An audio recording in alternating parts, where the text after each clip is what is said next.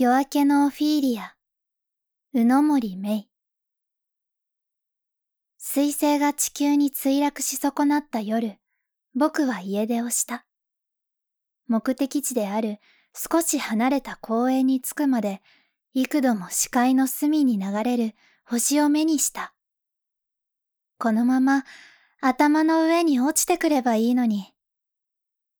ついてない。何もかもがうまくいかない。僕の人生は生まれた時からずっとこんな調子。モネなんてどこぞの画家みたいな名前を付けられたせいなんじゃないかと本気で思っている。望むに音と書いてモネ。どこに行っても名前に突っ込まれてきたせいで中学では美術部への入部を断念した。その結果、本当に好きだった絵を描くことからも遠のいてしまった。ひねくれ者の僕が進路のことで初めて自分の心に正直になった途端、普段は理解者でいてくれた母が猛反対してきた。自分は美大出身のくせに娘には自分のようになってほしくないなどという勝手な理由で美術科のある高校への進学を反対しているのだ。母が画家を目指していたことは知っている。以前、父にそれとなく聞いてみたことがある。ママは夢を諦めたんだ。あまり触れないでやってほしい。夜の公園は死んだように静かだ。昼間は子供たちの賑やかな声で溢れていただろう空間が、今は深海の底に眠っている。それがやけに居心地よくて、僕は息を大きく吸い込む。ブランコに乗り、そっと地面を蹴った。夜景のネオンと地面が視界を行ったり来たり。急に懐かしいような匂いがして、僕は漕ぐのをやめる。何かの花の匂い。しばらく考えて、それが金木犀の香りだと思い当たる。時期的には咲いていてもおかしくないのだろうけど、この公園に金木犀の木などあっただろうか。広い公園をうろうろと歩き回ってみる。匂いの発生源をどうしても突き止めたくなった。しかし謎は解けず、ブランコのある場所まで戻ってきた。その時、あたりがやけに明るく感じられた。街灯の明かりでも月明かりでもない。光っていたのは滑り台だった。正確には滑り台のてっぺんにうずくまる人物が。お、女の子？全身がぼーっと白っぽく発光した少女。年は自分と同じくらいに見える。胎児のようにちっちゃくうずくまって、かすかに揺れている。どういう仕組みで光っているのかはわからないが、あまり具合が良さそうには見えない。あの高さから転落したら、おそらく怪我をするだろう。あのー、大丈夫ですか？思わず声をかけていた。僕の呼びかけに少女は体をゆするのをやめた。彼女がゆっくりと顔を上げる。僕は小さく驚く。なぜならとても美しかったから。どうやら日本人ではなさそうだ。色素が薄く、透けるような白い肌に、唇だけが見事なバラ色をしている。意志の強そうな瞳が僕をしっかりと捉えていた。具合でも悪いのかな？少女は言葉を理解していないようだ。きょとんという擬音がそのまま聞こえてきそうな顔をしている。あ、いや、えっと。僕があたふたしていると少女は急にぬっと立ち上がった。やけに長い数秒間が過ぎる。僕をしげしげと観察していたかと思えば、くるりときびすを返した。そのまま階段側から滑り台を降りてくる。少女は滑り台を降りると、僕のそばを通り過ぎて、公園の出口にスタスタと歩いて行ってしまう。すれ違いざま、彼女の口がかすかに開いた。月が綺麗ね。え？僕は、その子が流暢な日本語を話すとは一ミリも想定していなかったので、はじめ何と言われたのかとっさに理解できなかった。白っぽい少女はいつの間にか発光するのをやめていた。かぐや姫みたい。去りゆく背中を見つめ、ぽつりとつぶやいた。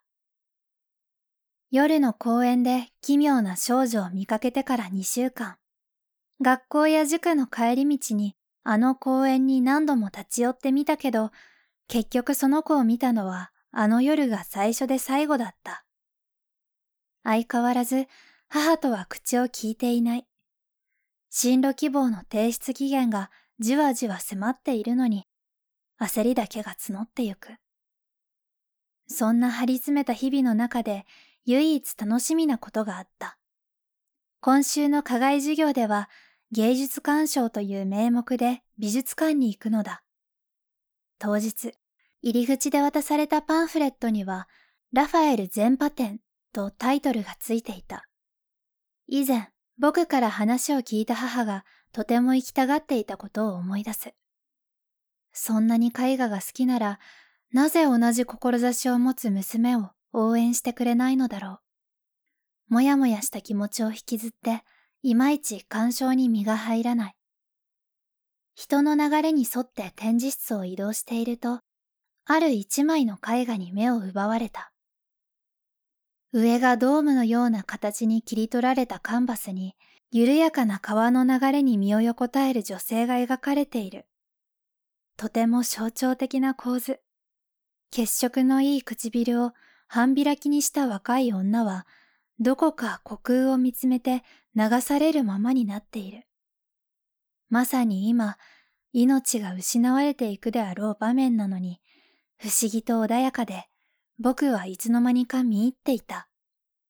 ふと気づけば、周囲から人が消えていた。僕から2メートルほど離れたところで、同じく絵に見入っている一人を除いて。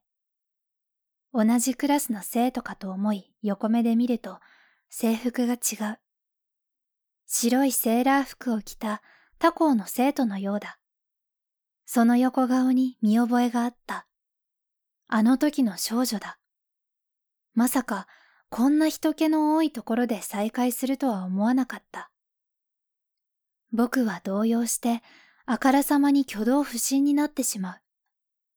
あの夜みたいに発光してはいないものの、ふわりと金木犀の香りがあたりに漂っている。ちらちらと見られていることに気がついたのか、彼女はこちらに視線を向けた。あ、こんにちは。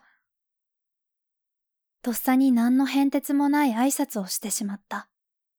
彼女はあの公園での出来事を覚えているのかいないのか、僕を認識してそっと微笑んだ。こんな顔もできるんだ。オフィーリアは川に落ちた後どうなるか知ってる？はい？間抜けな顔で立ち尽くす僕を見かねたのか、細い指で目の前の絵画を指さす。ああ、オフィーリアとはこの絵のタイトルなのか。彼女が真面目に鑑賞していることにまず驚いた。わからない。なんで川に流されてるんだろう。僕の返答にはさして興味を示さず、風変わりな少女はまた前に向き直った。この絵を描いた画家はね、モデルの女の子に何時間も同じポーズを取るように頼み込んだの。家の浴槽で。その時にね、彼はモデルの女の子に風邪をひかせてしまったのよね。そう言ってクスクスと笑い出す。まるで遠い過去を懐かしむみたいな調子だったので、僕はつい吹き出してしまう。あら、何？ちょっと変だった？いや、ごめん。言い方が面白かったから。ねえ、君はさ、そう言いかけて戸惑う。あの日、公園で一体何をしていたのか、どこから来たのか、この辺りに住んでいるのか。聞きたいことは山ほどあった。なぜ僕はこんなにも知りたがっているのだろう。あー、えっと、名前。名前は何て言うの？彼女は僕に向き直る。宇宙みたいに吸い込まれそうな色の瞳に見つめられて、どぎまぎしてしまう。彼女はオフィーリアにちらりと視線を走らせる。ミレーかしら。便宜上の名前はね。便宜上？ふと違和感を感じ、絵画に向き直る。タイトルの下に書かれている画家の名前もミレイ。ああ、からかわれているんだ。少しムッとして少女を睨むと、その表情は意外なものに変わっていた。一言で言えば、耐え難い悲しみ。この体はね、もうすぐ死んじゃうの。そう機械的に言った割に、胸のあたりを押さえて、かすかに顔を歪める。嘘。病気なの？寿命。この体の持ち主は病気だったみたい。そう他人事のように言う。ミレイと名乗る少女は、ふっと柔らかな笑みをこぼした。ねえ。たとえ姿が変わっても、私を覚えていてくれる今にも消えてしまいそうな雰囲気で言うから、僕はもう何と言っていいのかわからなくなって、同時にひどく胸がいっぱいになって、気づいたらミレイの手を取っていた。死なないで。僕が守るから。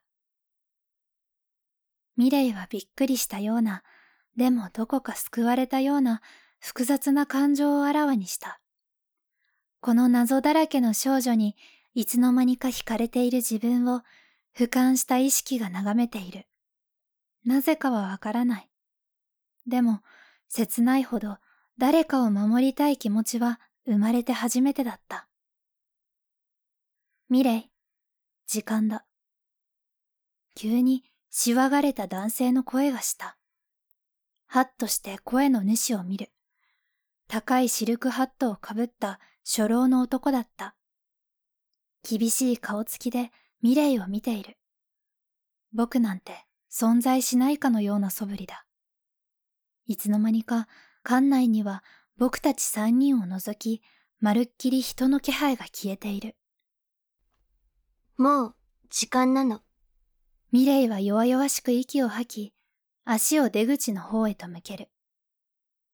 待ってもう、会えないの？僕は思わず、セーラー服の裾を掴んでいた。いいえ、私たち観測者はいつでもあなたたち人類を見てる。何度も違う姿になって別な体を借りて観測者とはそういうものよミレイのどこか達観したような笑顔が白い光に包まれたかと思うと次第にぼやけていったそれが僕がその日見た最後の光景だった。あの奇妙な出会いは次第に僕の記憶から薄れていった。かなり衝撃的だったはずなのに頭にもやがかかったように今はよく思い出せない。あれから僕は母を説得して念願だった美術科のある高校に進学した。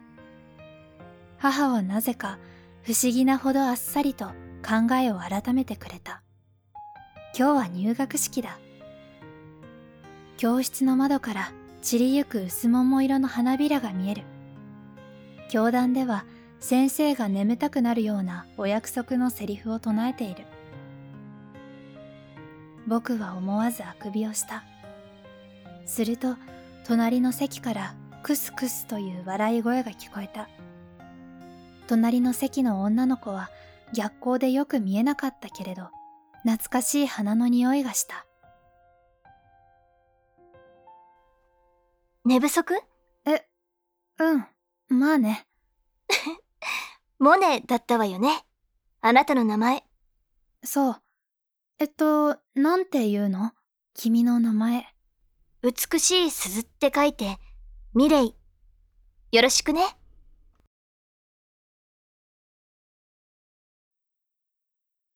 小説、宇野森芽衣。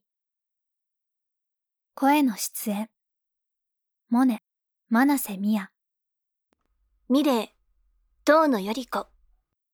企画、制作、フルールプロジェクト。